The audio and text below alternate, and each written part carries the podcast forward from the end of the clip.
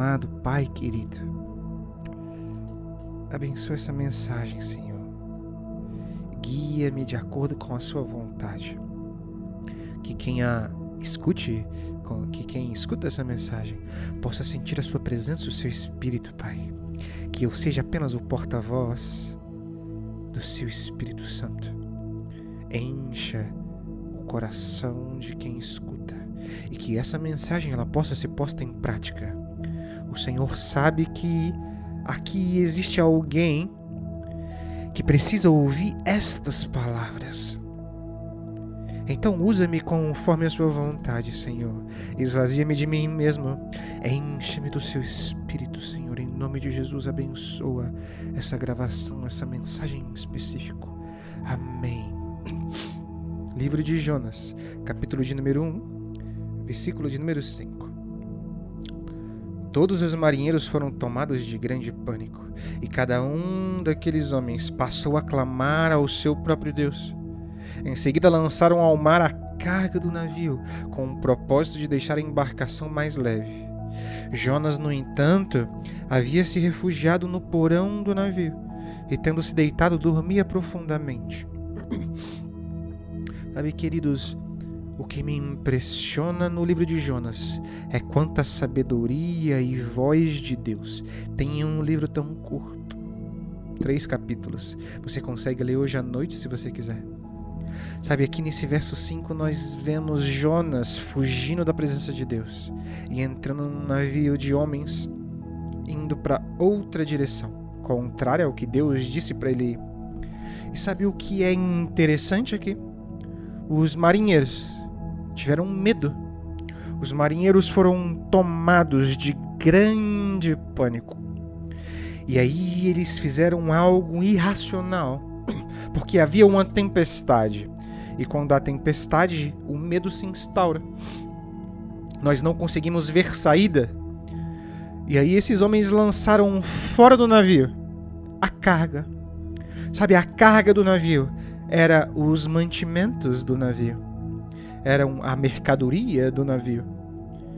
Depois da tempestade, esses homens provavelmente passariam fome, passariam sede, porque lançaram ao mar aquilo que não estava causando a tempestade. Sabe, o problema da tempestade era Jonas. O que causava todo o mal não era os mantimentos, não era a carga do navio, era Jonas. E sabe, queridos, às vezes algumas pessoas entram nas nossas vidas, às vezes como Jonas, que servia ao Senhor, mas por estarem distantes dele, causam uma tempestade nas nossas vidas. E aí que mora o problema, porque nós começamos a nos livrar daquilo que não deveríamos nos livrar. Antes de entender qual é o mal, nós lançamos ao mar a nossa paz. Nós lançamos ao mar a nossa alegria. Nós lançamos ao mar a nossa intimidade. Nós lançamos ao mar os nossos próprios propósitos. E nós não conseguimos perceber que às vezes o que deveríamos fazer era simplesmente dizer não. Sabe, se esses marinheiros, quando encontraram Jonas, falassem: Não vamos, Jonas, você não vai entrar no meu barco, não teria tempestade. Não seria necessário jogar fora os mantimentos, porque depois, queridos, faz falta. Jonas foi levado para para onde ele tinha que ir. Mas esses marinheiros passaram fome, passaram sede, chegaram no lugar sem ter o que vender, porque lançaram fora aquilo que não precisavam. Sabe quando nós lançamos ao mar tudo o que não precisamos lançar? Nós acabamos sendo tomados por essa sede, por essa fome, por esses problemas lançamos fora aquilo que não precisava, por não conseguir dizer não. Sabe, querido, dizer não é importante. Ei, vamos sair ali rapidinho? Não. Ei, por que, que você não fica comigo? Não. Ei, por que, que a gente não faz alguma coisa legal? Não. Eu não me relaciono com qualquer pessoa. Porque eu sei o Deus que eu sirvo. Sabe, esse Deus disse para que nós amássemos Ele acima de todas as coisas. E o próximo como a nós mesmos. Mas amar ao próximo não significa que eu tenho que deixá-lo entrar no meu barco. Não é todas as pessoas que você tem que receber na sua casa, querido. Não é todas as pessoas que têm que participar da sua vida. Porque às vezes são essas pessoas que causam as maiores tempestades. E nós precisamos ter maturidade para entender isso. Nós antes lançamos fora tudo, nossa paz de espírito e a comunhão com Jesus, antes de entender que o problema estava no porão, dormindo profundamente, como Jonas.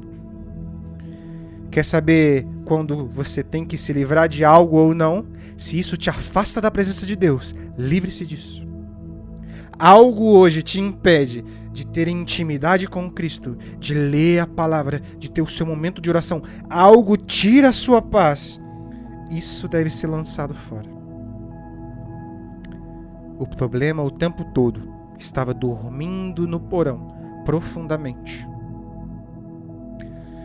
Então, Senhor Jesus, Pai amado, abençoa as nossas vidas e que essa palavra possa ser colocada em prática. Revele a nós aquilo que realmente causa a tempestade, para que nós não precisamos lançar fora aquilo que é bom para nós, para que nós não lancemos ao mar a nossa paz e a nossa alegria, mas que nós permanecemos firmes na Sua presença, Senhor. Abençoa as nossas vidas, porque o Senhor já fez tudo o que precisava para que nós possamos ser felizes e alegres em Ti, Pai. Nos ensina a ter maturidade de entender quem deve estar conosco e quem deve se afastar de nós. Pai, o Senhor é um Deus maravilhoso e perfeito. Abençoa as nossas vidas e que a Sua paz e o Espírito Santo repousem em nossos corações. Fale conosco todos os dias, Senhor. Nós te amamos. Obrigado por tudo que tem feito. Em nome de Jesus, abençoa quem escuta essa mensagem e que quem a escute seja cheia do teu Espírito Santo, Pai. Amém.